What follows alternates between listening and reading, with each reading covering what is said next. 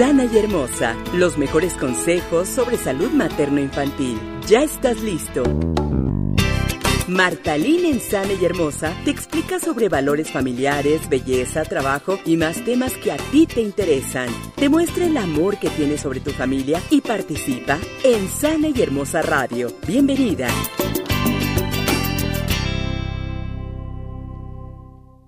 Tal? Yo soy Martalín y estamos aquí en Sana y Hermosa la entrevista y estamos con la doctora Rocío Arias Cruz, quien nos va a platicar de un tema que nos tiene a todos los papás en México en jaque y a nivel mundial también, porque vamos a hablar sobre la hepatitis aguda infantil.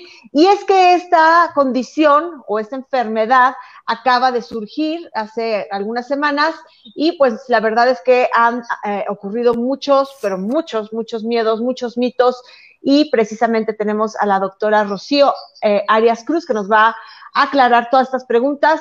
En días anteriores estuve, subimos unas stories en donde ustedes podían hacernos este tipo de preguntas, estas dudas, estos miedos para que los aclaremos aquí. Así que tengo varias preguntas que vamos a hacerle. Quiero decirles que ella es infectóloga pediatra, porque obviamente en y Hermosa solamente traemos a los mejores y a la gente que está de verdad capacitada y que nos va a quitar todos los mitos. Y ella es egresada del Instituto Nacional de Pediatría es catedrática de la Universidad Anáhuac de Oaxaca, también de la Universidad Autónoma Benito Juárez de Oaxaca y es médico adscrito al Hospital General Aurelio Valdivieso de Oaxaca. Rocío, bienvenida, ¿cómo estás? Hola, ¿qué tal? Mucho gusto eh, de estar en tu programa, es para mí un honor y pues espero poder este, aclarar algunas dudas que tenemos sobre este nuevo agente infeccioso que nos está poniendo en jaque nuevamente, pero que con muchas medidas, no bajar la guardia, creo que podemos eh, sortear nuevamente a este, a este nuevo, esta nueva enfermedad, porque digo, la hepatitis siempre ha existido por eh, agentes que ya conocemos muy bien, que ya existen vacunas y que de alguna manera está controlado o lo podemos controlar, pero este, esta nueva versión, este nuevo agente, pues nuevamente nos pone eh, al pendiente, pero ya, ya aprendimos en dos años cómo cuidarnos, entonces yo creo que podemos salir adelante. Ay, bueno, pues eso ya, empezando ya nos estás dando este, ahora sí que un tema esperanzador dentro de lo que es, porque sí estamos muy asustados, sobre todo los que tenemos niños. Así que, bueno, pues primero vamos a empezar por lo básico, básico, básico. ¿Qué es la hepatitis? Qué es la hepatitis para entender qué es lo que está pasando. Bueno, la hepatitis en general, el término itis significa inflamación, ¿no? Entonces es la inflamación de nuestro hígado, un órgano muy importante en el cual se llevan a cabo funciones del metabolismo eh, de nuestro cuerpo, como son principalmente los que van referidos con la nutrición, y pues de ahí se alimenta todo nuestro cuerpo, ¿no? Es como un, gran procesador de alimentos, por decirlo de algún modo. Eh, este se puede inflamar por muchas causas. Las más comunes en la infancia, pues son los eh, agentes infecciosos. Entonces, ustedes ya habrán oído hablar que hay agentes virales que se clasifican por las letras del abecedario A, B, C, D, E, ¿no? Entonces, esos virus eh, son infectantes directos al, hígado. Eh, no todos se transmiten por la misma vía.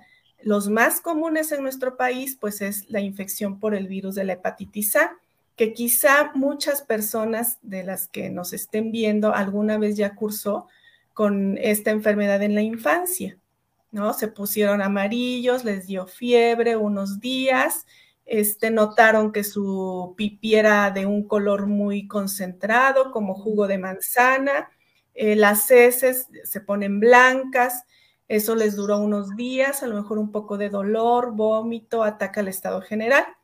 Ese es el cuadro en general de cualquier hepatitis por cualquier virus de los que ya les mencioné y que actualmente este, también se está em, describiendo de la misma forma para este nuevo agente infeccioso, ¿no? El color amarillo de la piel, que es un requisito bien importante para decir, puede ser el hígado, tengo hepatitis, Y a diferencia de, la, de los virus que ya conocemos, en los que una, un síntoma muy constante es la fiebre, en, este, en esta nueva hepatitis aguda que se está describiendo, la fiebre no es el síntoma principal, pero sí la ictericia, Entonces, partiendo de ahí, yo creo que ya tenemos una pequeña diferencia entre lo que ya sabemos, lo que cada año padecemos o padecen nuestros niños que no tienen la vacuna de hepatitis A, contra lo que pues estamos esperando que se está viendo en otros países.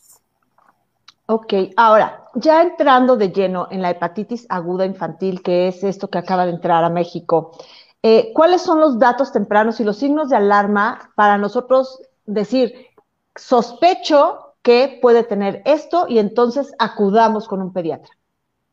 Bueno, los primeros síntomas que se están describiendo son el dolor abdominal, diarrea y vómito, seguido del color amarillo de la piel, ¿no? Pero ojo, estamos en una temporada de calor, donde los alimentos, pues, eh, que a veces consumimos, incluso los de la misma casa, pues pueden echarse a perder rápidamente. Entonces, no, pues la gran mayoría a lo mejor ahorita puede decir, estamos padeciendo de diarrea, ¿no? Entonces, y es lo que estamos viendo en la consulta, cuadros diarreicos por intoxicaciones alimenticias, por algún alimento que se contamina, que se echa a perder, o que se nos antojó en la calle, no sé, una paleta, un raspado, y pues va contaminado y nos da diarrea, nos da vómito y dolor abdominal.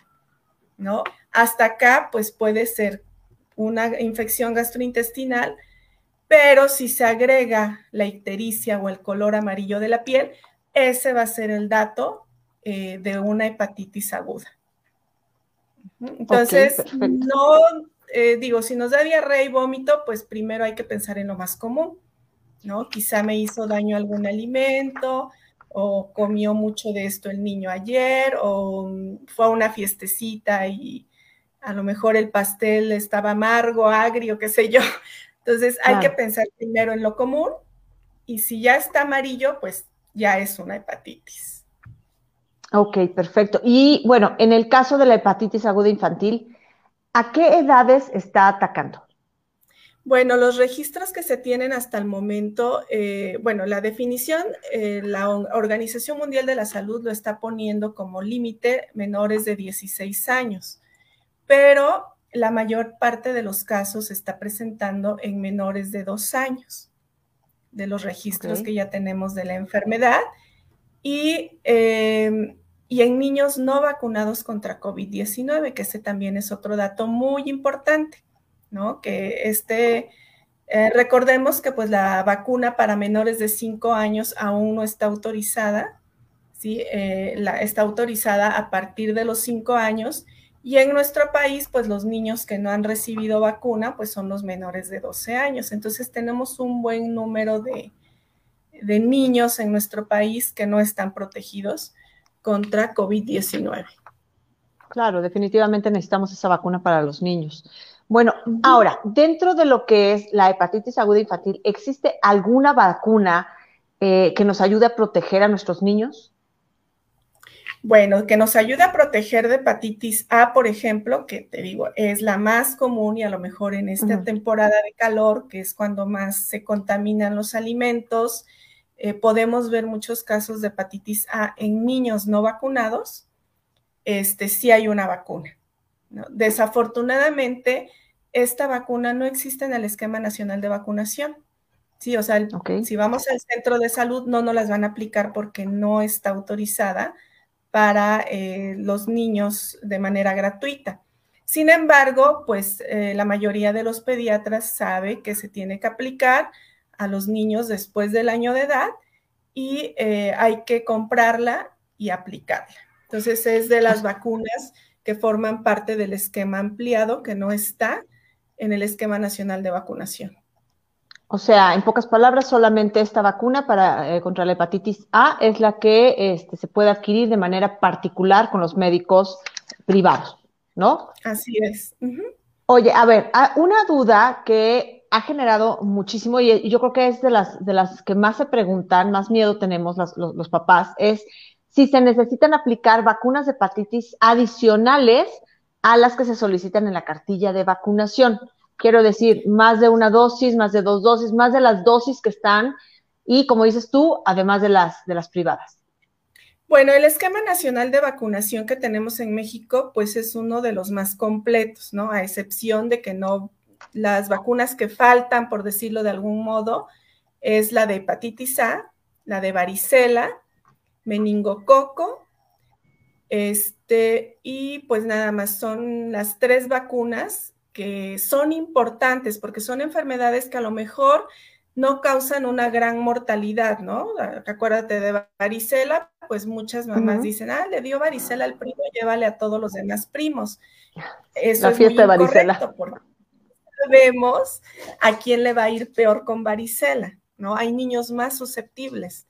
Entonces, mejor aplicamos vacuna y ya no exponemos a nadie más a varicela, ni a hepatitis A, ni a meningococo. Meningococo es una bacteria en nuestro país, afortunadamente no tan frecuente. Sin embargo, pues así como está pasando ahora con hepatitis aguda infantil, cada día pues se ven más niños afectados. Entonces, una enfermedad pues siempre va a causar... Em, estragos en la familia, ¿no? ¿Por qué? Porque las mujeres o las mamás trabajamos y tener un enfermo, ya sea de varicela, hepatitis, bueno, hasta de gripa, significa pedir permiso, si es que te lo dan, meter días de cuidados maternos, si es que tienes derecho a ello, ¿no? O no tener con quién dejar a tu hijo, irte con la preocupación si lo dejaste vomitando, lo dejaste con fiebre, lo dejaste con diarrea.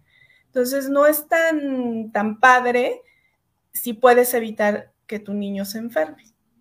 Claro, completamente, claro. Claro, siempre, siempre la prevención en todos los sentidos, ya sea con vacunas, ya sea con ejercicio, con una correcta alimentación, con buenos hábitos, es, este, obviamente lo ideal. Y precisamente eso me lleva a, este, a la siguiente pregunta que nos hicieron. Dice, si no tiene todas las vacunas aplicadas de la cartilla, ¿es necesario hacerlo ahorita?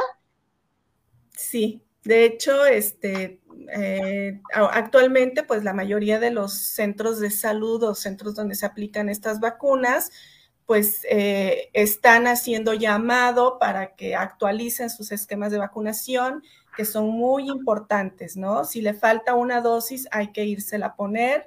Eh, a lo mejor el año de pandemia no había vacuna o lo que haya pasado, hay que revisar esas cartillas e ir a actualizar estos esquemas. Exacto, sí, porque durante pandemia, durante pandemia, este, mm, con el pretexto de que no podíamos salir o no queríamos salir o teníamos miedo de salir, dejamos como que muchas actividades que eran parte de nuestros buenos hábitos, parte de nuestra prevención de salud, la dejamos atrás. Y una de las principales fue precisamente retrasar la aplicación de vacunas en los niños. Entonces, pues sí, yo también estoy totalmente de acuerdo en que debe ser un muy buen momento para actualizar nuestra cartilla, independientemente de la vacuna de hepatitis o no. Hay que checar cuáles son las que faltan y platicar con el, con el pediatra, ¿no? Tengo una pregunta que me llamó mucho la atención y dice, ¿es riesgoso salir de viaje al extranjero con un menor de edad? Bueno, en estos momentos yo creo que es el riesgo al que nos exponemos pues toda la vida al salir con un niño, ¿no? Eh, nos encontramos a probablemente a lo mejor lugares donde no puede haber agua limpia, agua potable, y pues eh, lo toma y se, enferma. Este, es el riesgo habitual. En este momento no hay una restricción de viaje ni para niños ni para adultos.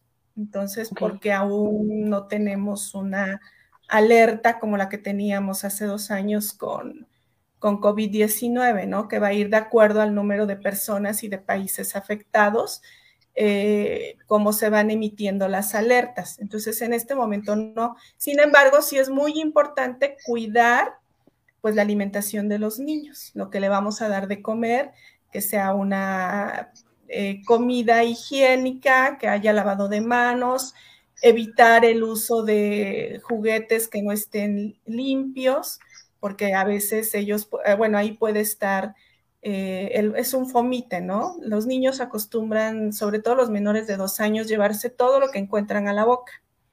Y pues por ahí es un sitio de entrada de no solo de hepatitis, de todas las enfermedades casi. Entonces, pues llevar, ya tenemos, pues ya todos tenemos nuestro kit, ¿no? De toallitas cloradas, de alcohol gel, pues una limpiadita al juguete que se probablemente se va a llevar a la boca el niño, pues no está de más. Claro, siempre, ¿no? Además, siempre es clásico de las mamás, este, sobre todo las primerizas, yo me acuerdo cuando era primeriza, que tenía la mega pañalera con cantidad enorme de cosas y era por si se acababa, por si faltaba, por si necesitaba, por si no necesitaba. Y creo que con pandemia, este, muchas de las bolsas de mamá se convirtieron en pañaleras, porque aunque ya no tuviéramos niños chiquitos, es efectivamente, yo traigo que si es para desinfectar superficies, que si es para desinfectar manos, que si es este, el líquido para desinfectar manos, no nada más el gel, que las toallitas para desinfectar manos, que las toallitas para, para limpiar, porque luego te queda pegajoso las manos por el gel.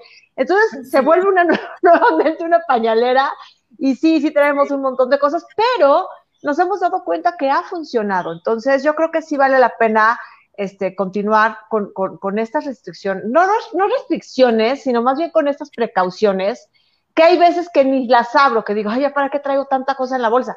Hay veces que ni las abro, pero hay otras ocasiones en que, por ejemplo, yo antier le decía a mi esposo, es que ya quiero lavarme las manos, vengo de la calle, pero he agarrado tantas cosas que ya me quiero lavar las manos, ya no siento que sea suficiente el gel. Entonces, creo que muchos nos hemos acostumbrado a eso y continuar con esa costumbre que creo que hasta cierto punto se ha vuelto un, hábito adecuado, creo que podemos continuar y más ahora que tenemos una nueva enfermedad encima y que es por prevención de nuestros hijos, ¿no?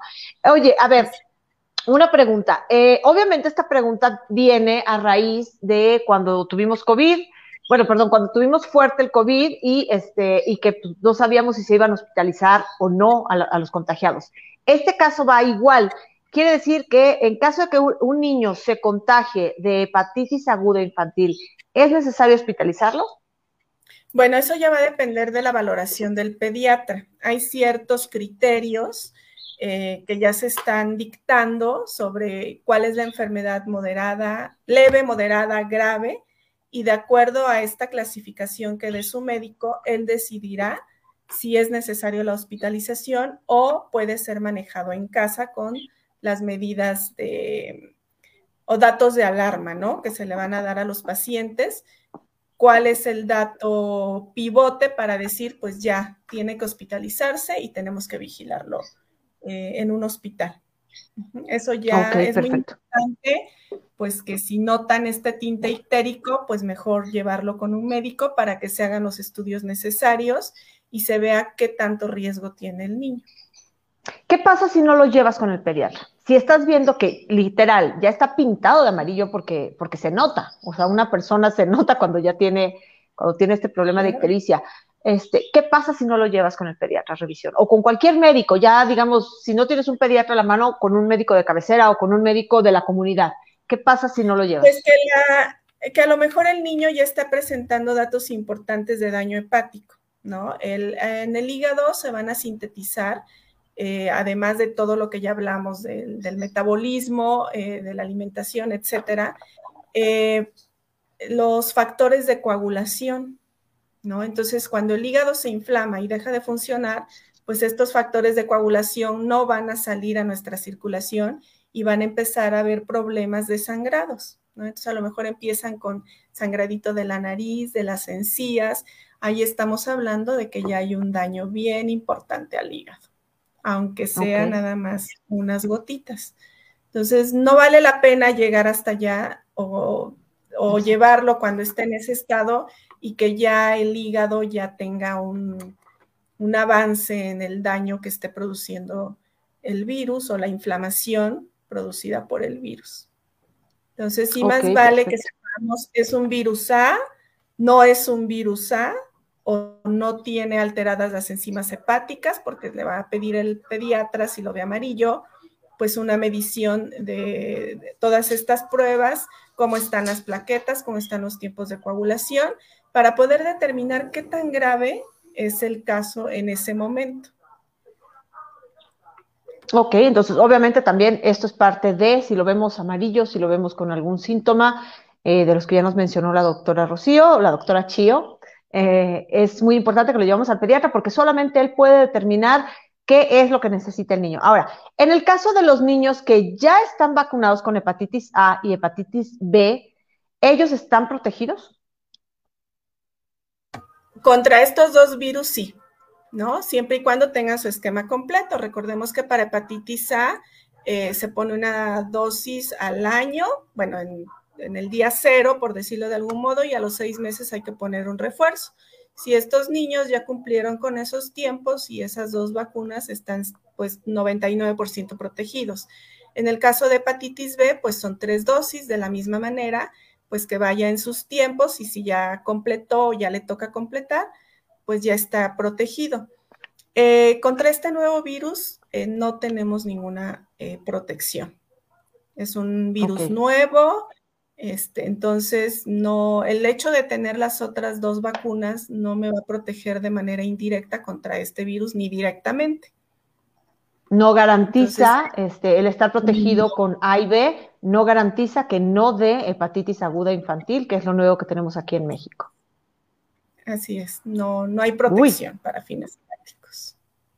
SAS, ok, entonces nuevamente volvemos a la prevención por medio de la higiene, ¿no? Y de la sana distancia. Yo creo que, santo Dios, bueno, pues sí, creo que, pues sí. Pero bueno, a final de cuentas la idea es que no nos espantemos, pero que sí entendamos que así como nos espantamos al principio con COVID y ya hemos aprendido de alguna forma este, a manejarlo, bueno, pues vamos a tener que aprender también con este y esperemos con el alma que no, pero con las enfermedades que puedan llegar a, ocurrir este, tras, esta pandemia, ¿no? Eh, si mi hijo ya tuvo hepatitis, ¿le puede volver a dar? Es otra de las preguntas. Por otro virus diferente al que ya tuvo, sí.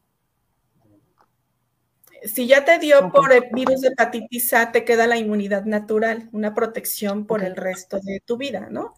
Pero si es un virus nuevo, pues no hay manera de, que el cuerpo lo reconozca y contrarrestre el, proceso inflamatorio. Entonces sí, sí puede haber. Por eso también se recomienda la vacunación contra lo que ya tenemos, porque un daño, o sea, si me da hepatitis A de niño y de grande me da hepatitis B porque me expongo a los riesgos de adquisición de hepatitis B, que es diferente al de la, en hepatitis B pues tiene que ver agujas contaminadas, uso de drogas, este, todo lo que sea por sangre, ¿no? Entonces, si no estoy vacunado y ya tengo un daño previo, aunque ya es afortunadamente para hepatitis A, eh, no hay cronicidad, no hay este, que me vuelva a dar, pero pues ya el hígado ya tiene a lo mejor por ahí algunas cicatrices y vamos a darle otro golpe pues sí va a extenderse más el daño. Ok, perfecto. Híjole, sí. Oye, ahora, una pregunta. Si a uno de mis hijos le da hepatitis aguda infantil, ¿puede contagiar a los hermanos? Pues pueden incluso hasta contagiarse simultáneamente si fue el mismo, este, no sé, el mismo alimento que comieron, el mismo juguete que estuvieron chupando. o sea, es como todas las enfermedades, ¿no? A veces, eh, por ejemplo, con varicela, tenemos a un niño con varicela, no lo sabe, los demás no guardan las medidas, pues en ese tiempo lo pueden ir incubando poco a poco y presentarse más de un caso en una familia donde haya menores de 16 años. Wow, ok. O sea que igual si le da uno, pues muy probable que los otros también estén contagiados, siempre y cuando hayan consumido lo mismo o hayan estado pues en contacto con, el mismo este, dicho, ¿no? Ok, muy bien. Ahora, vamos a, eh, tengo otras preguntas que tienen que ver con COVID y con hepatitis. Em, aquí me preguntan, a mi hijo ya le dio COVID, ¿le puede dar hepatitis aguda infantil? Eh, precisamente esa es la relación que se está haciendo en los estudios de investigación, que un buen número de niños que tuvieron esta enfermedad habían tenido previamente una infección por COVID. Incluso hay algunos que infectándose de COVID están desarrollando esta hepatitis eh, aguda infantil. Entonces, este, no podemos decir que, no, porque pues, las evidencias las tenemos, solo falta eh, corroborar y ver cuánto es tan real esta asociación entre COVID y hepatitis aguda infantil. Sí, porque la, nota, si no me equivoco, corrígeme, este, alcancé a ver que The Lancet, que es una de las revistas este, muy importantes en investigación, publicó apenas esta semana, si no fue esta semana, fue a finales de la semana pasada, una relación que había precisamente, ¿no? Entonces, este, digamos que, entonces también por ese lado apenas están, están encontrando este, si hay o no hay alguna relación con el COVID. Y la siguiente pregunta, pues obviamente va a lo mismo, si no ha tenido COVID, ¿le puede dar hepatitis? Sí, sí le puede dar tanto por este agente nuevo, por adenovirus, porque te digo, puede estar al mismo tiempo eh, incubando las dos enfermedades, ¿no? COVID, adenovirus, puede haber coinfección, puede haber superinfección, que estando con COVID o, saliendo de COVID llegue el adenovirus por otro lado, y ahí es donde eh, Lancet propone esta, eh, este superantígeno o sea, que las reservas que nosotros tenemos en el intestino de COVID-19 por una enfermedad previa se juntan con el adenovirus 41F y se me van directito, ahora sí que un gancho al hígado, literal. Se juntan los dos, llegan al hígado y pues producen esta inflamación tan importante que es la que está llevando a, bueno, afortunadamente son muy pocos casos, a niños que requieren incluso trasplante hepático. Ah, ok, wow. Okay. Está buscando la, asociación de estos dos virus para formar un superantígeno, o sea, una superarma letal para el hígado. Ok, muy bien. Oye, a ver, eh, con respecto a regresando un poquito ahora a vacunas, pero vacunas de COVID. Nos preguntan, ¿necesito poner a mi hijo una tercera dosis de COVID para evitar, hepatitis? Eh, evitar hepatitis? Sabemos que entre los niños todavía no estará autorizada la tercera dosis, pero en cuanto salga. No, este, con respecto a las vacunas, eh, nos tenemos que ir de acuerdo a como lo vaya dictando la Organización Mundial de la Salud porque finalmente ellos tienen eh, los estudios de cómo se está comportando en cada grupo de edad cada dosis de vacuna que se pone.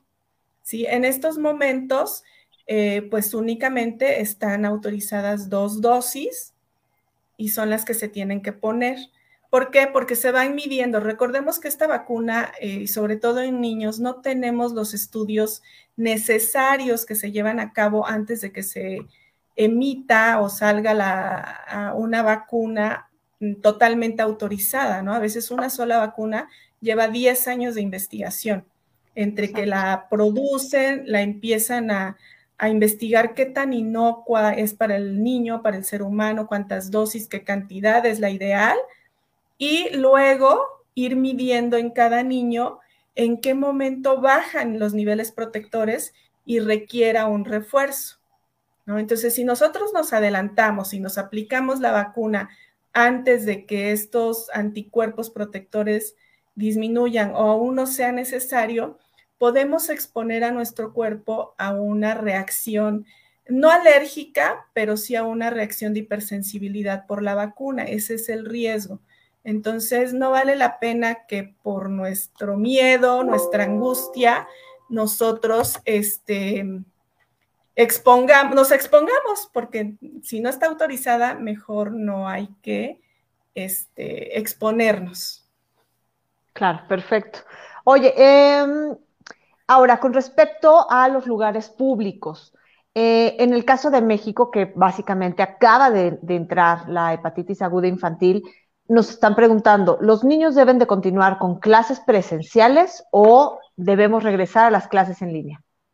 No, hasta el momento, eh, pues queda lo mismo que para los viajes. No hay restricción para volver a la escuela. Simplemente continuar eh, con las medidas preventivas. Es muy importante en los niños decirles que no compartan el lunch, que no compartan los cubiertos, ¿no? Porque pues ahí puede ir un alimento contaminado, eso sí. Eh, recalcarle. Que no metan la bolsa en la misma, que no metan la mano en la, misma bolsa de papitas, este, etcétera. El lavado de manos. O sea, eso sí es muy importante continuar con esas medidas y si no recordársela a los niños. Ellos son muy el autocuidado de los niños es impresionante, yo lo he visto, ¿no? Se cuidan más que uno. Entonces, este, yo creo que, pero de cualquier manera, pues tenemos que ir reforzando en que no compartan los alimentos con otros niños. Ok, eso muy bien. Y además de las medidas que nos acabas de mencionar en escuelas y lugares públicos, ¿hay alguna extra que debamos este, agregar? O las mismas, igual sana eh, distancia, lavado de, manos.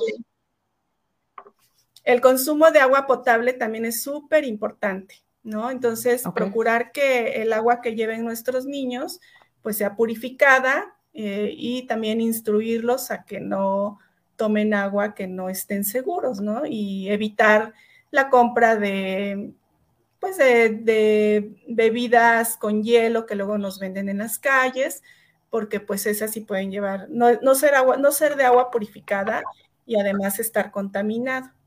Entonces, alimentos callejeros, pues en estos momentos creo que sí debemos de seguir eh, restringiéndolos. Claro, además siempre, ¿no? Siempre lo mejor es lo que hace, lo que hace mamá, lo que nos pone mamá en el lunch, así que creo que es muchísimo más higiénico y muchísimo más rico. Y este, y además, pues obviamente viene la parte de la prevención, que ya, ya, ya la llevamos con, en la lonchera llena de amor. Eh, una pregunta para embarazadas.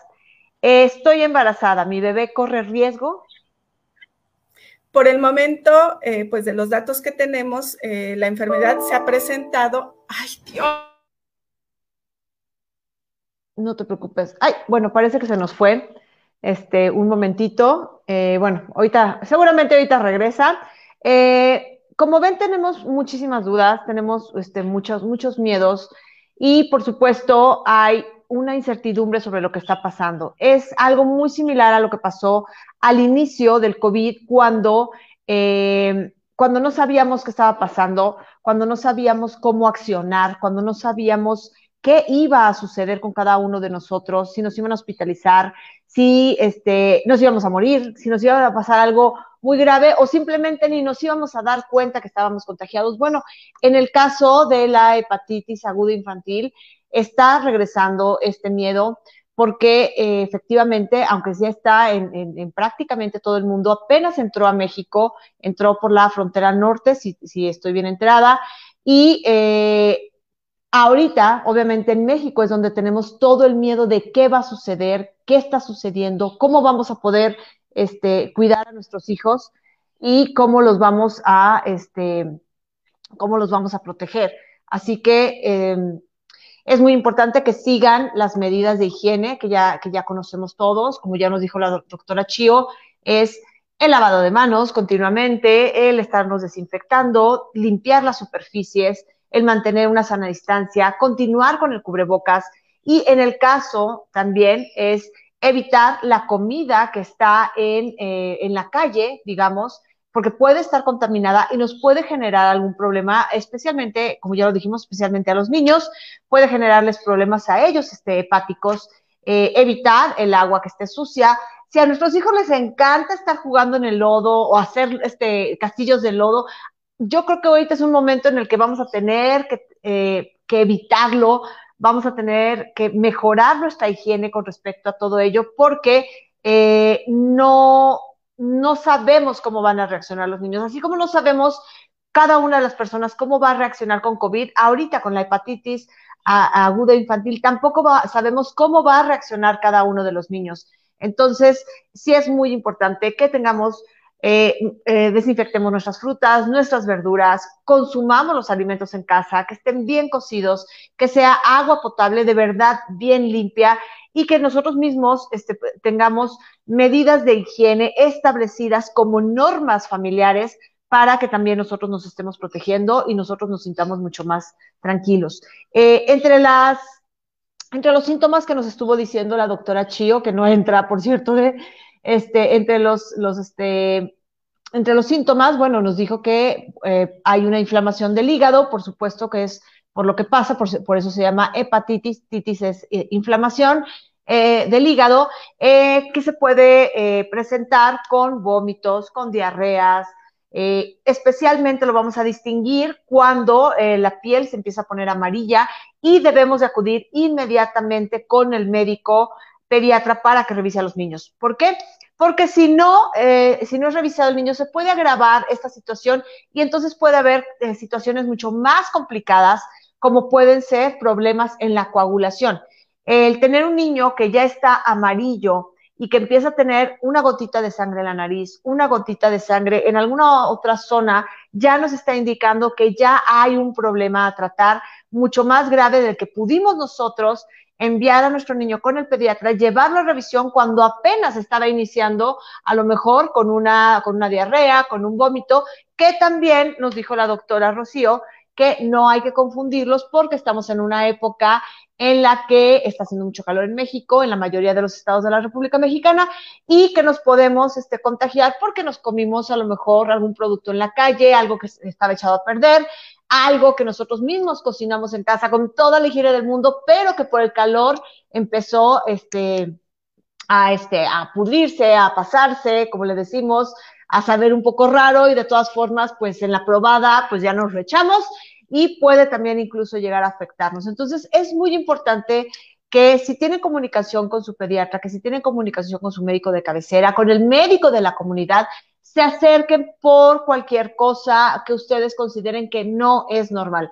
Nosotros sabemos cuando los niños ya comieron demasiado, ya sabemos cuando ya se les pasó algo porque comieron algo que no estaba adecuadamente cocinado o ya se estaba empezando a echar a perder y sabemos cuáles son los síntomas. Pero si estamos viendo que nuestros hijos ya se están poniendo amarillos, están teniendo problemas con sangre, gotitas de sangre, estamos viendo que se están sintiendo demasiado mal, entonces es muy, muy importante que, este, que pues ya los, los, eh, eh, los llevemos entonces a una consulta médica. Este, ya tenemos aquí a la doctora Rocío. A ver, vamos a ver. ¿Estamos aquí ya? Sí, ya. No te, no te preocupes, perfecto. Hicimos un resumen más o menos de los síntomas y de lo que estábamos este, tratando con el tema, no te preocupes, así que eh, seguimos aclarando un poquito de, las dudas, pero este, todas basándonos en lo que ya nos habías comentado. Y nos quedamos con esto de que si estoy embarazada, que si mi, bebé corre algún riesgo, este, podemos continuar con esa, con esa pregunta, por favor. Sí, claro que sí. Bueno, hasta el momento, eh, pues como ya venimos eh, diciendo, es una enfermedad que apenas se está presentando en los menores de, de cinco años. No tenemos datos de ninguna mujer embarazada infectada por, el, eh, por este virus y tampoco con hepatitis aguda. ¿sí? Entonces, el rango de edad que tenemos es menores de 16 años.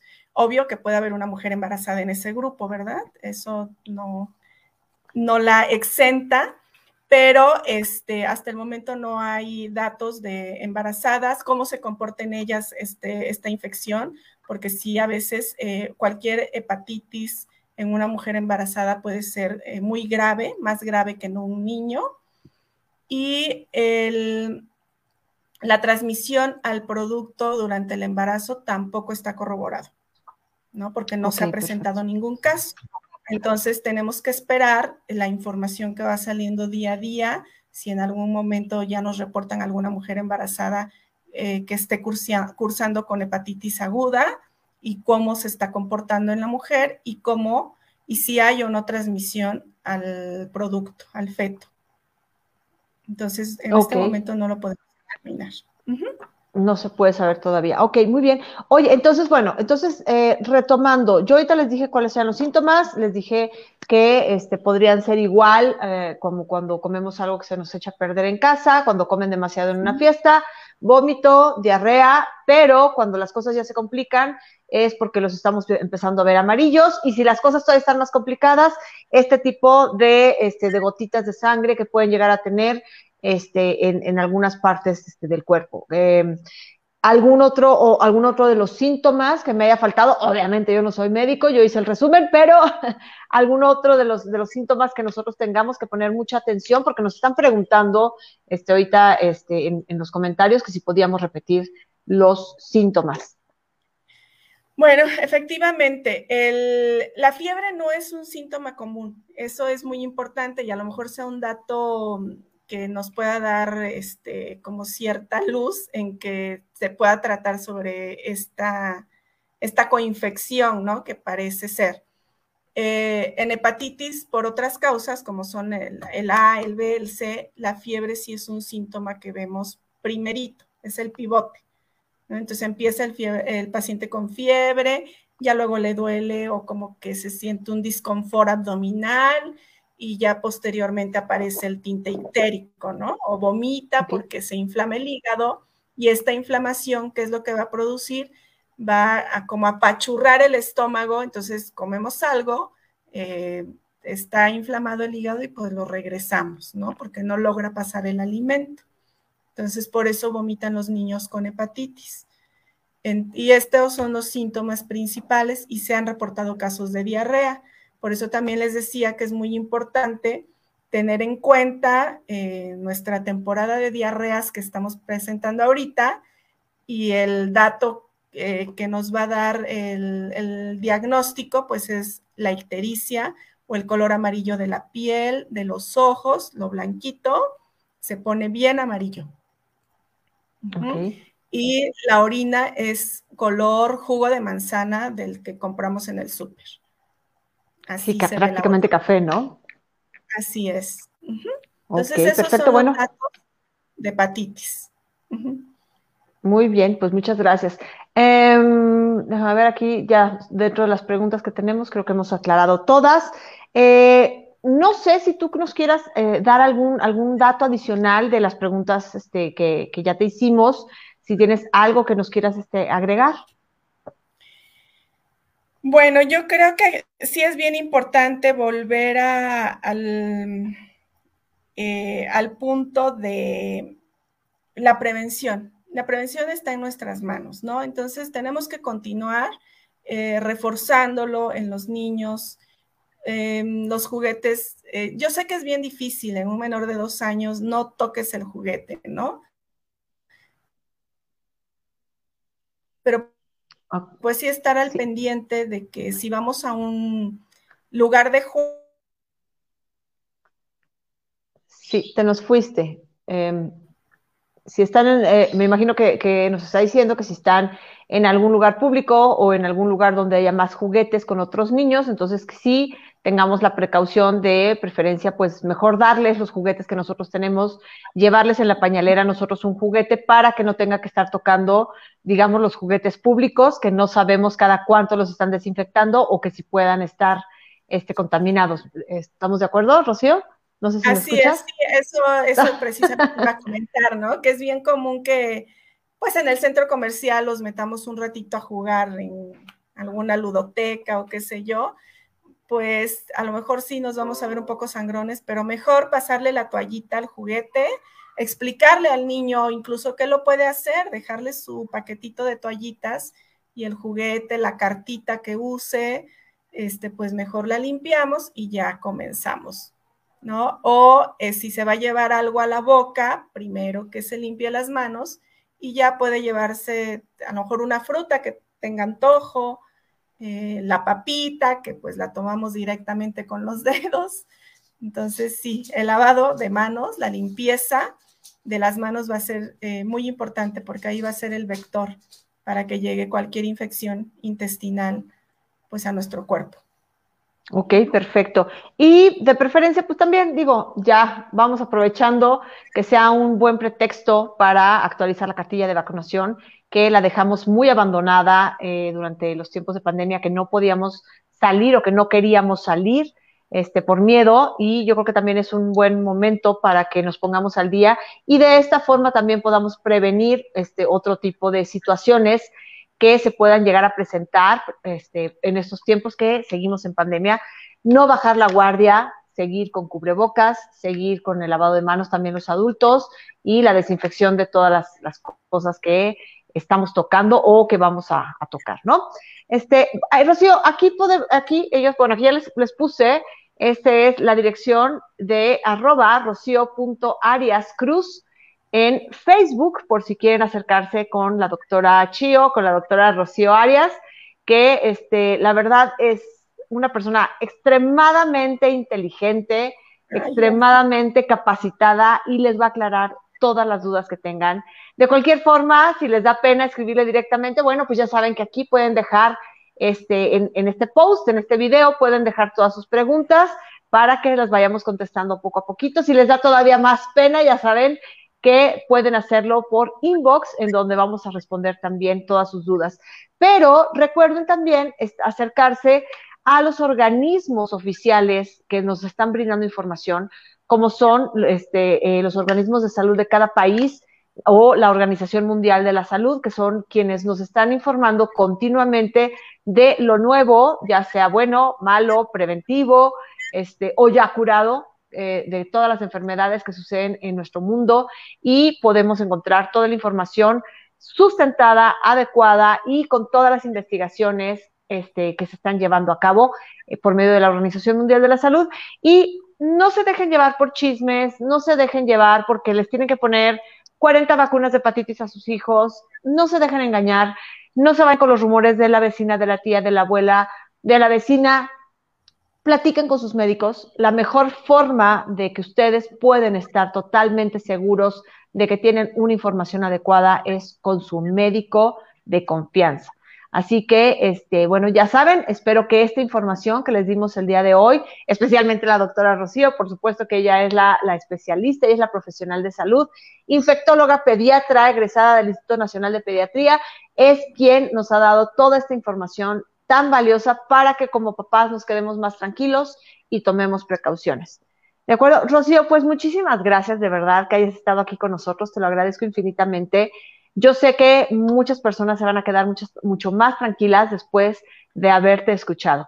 Y bueno, pues ya saben, seguimos aquí en Sana y Hermosa la entrevista. Gracias, Rocío, de verdad, que tengas una excelente tarde. Sí, muchas gracias, saludos a todos, eh, gracias por eh, escucharme, ojalá eh, si haya resuelto la mayoría de sus dudas y pues lo nuevo que vaya saliendo, pues lo podemos ir comentando, ¿no? Pero pues tenemos que estar al pendiente, no bajar la guardia, eh, pues en estos momentos no solamente es el virus de hepatitis aguda, hay muchas enfermedades que con el movimiento de, gente, con este regreso a, la normalidad, pues están resurgiendo, ¿no? Pero esto ya sabemos cómo lo podemos evitar, qué medidas tomar y no hay que perder la calma, todo tranquilo y hasta el momento en que tengamos una valoración profesional, pues podemos decidir qué es lo mejor que se va a hacer para el paciente. Exactamente. Pues muy bien, pues muchísimas gracias nuevamente de verdad por la información. De verdad, yo, en mi caso, yo sí me quedo un poquito más tranquila y espero que también todos los que nos hayan este, visto y escuchado por aquí también se queden un poquito más tranquilos. Muchas gracias, Rocío. Muchísimas gracias a todos ustedes por habernos acompañado y seguimos aquí en Sana y Hermosa. Hasta luego. El amor a la familia se demuestra y en Sana y Hermosa Radio has aprendido cómo. Marta Lynn te espera el próximo miércoles en punto de las 10 de la mañana. Por cierto, en la misma página.